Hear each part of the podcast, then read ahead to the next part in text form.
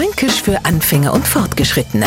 Heute Die Bebben. Ein Bebben hat der Franke an der Babben. Hä, wie bitte? Okay, machen wir's der Reihe nach. Die Babben ist klar der Mund und da bildet sie oft einmal die Bebben. Wie kriegt man jetzt sowas? Es kann sein, das sagt man so, dass man aus einem Glas trunken hat, aus dem vorher einer mit einer Bebben trunken hat. Und geh mal weg, du hast ein Bebben, sagt man zu seinem Partner oder Partnerin, wenn die oder der ein Küssler haben will und ein Bebben hat. Der Nicht-Franke fragt sie jetzt logischerweise, von was spricht denn der Mo? Also Edzardler Hochdeutsch für alle, ein Bebben ist der Lippenherpes. Fränkisch für Anfänger und Fortgeschrittene. Täglich auf Radio F und als Podcast unter radiof.de.